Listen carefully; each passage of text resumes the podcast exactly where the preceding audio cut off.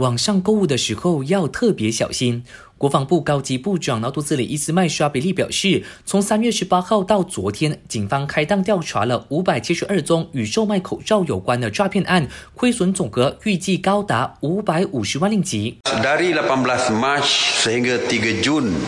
2020, PDRM telah membuka 572 kertas siasatan berkenaan penipuan penjualan topeng muka ataupun face mask yang yang melibatkan anggaran kerugian sebanyak 5.5 juta ringgit.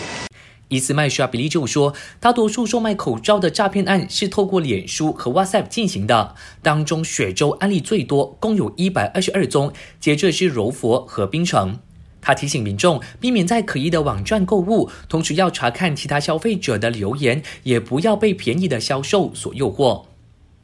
虽然有条件行动管制令下个星期二九号才届满，但国家安全理事会推出了更新版的零售业标准作业程序 SOP，当中餐厅的堂食 SOP 已经删掉了限制用餐时间的规定，只需要限制店内人数。尽管如此，国家安全理事会还是鼓励民众以外带或者外卖的方式购买餐点。最后提醒你，外出的时候记得与人保持至少一公尺的社交距离，尽量避免处在封闭空间或到人潮拥挤的地方。我是佳俊，感谢收听。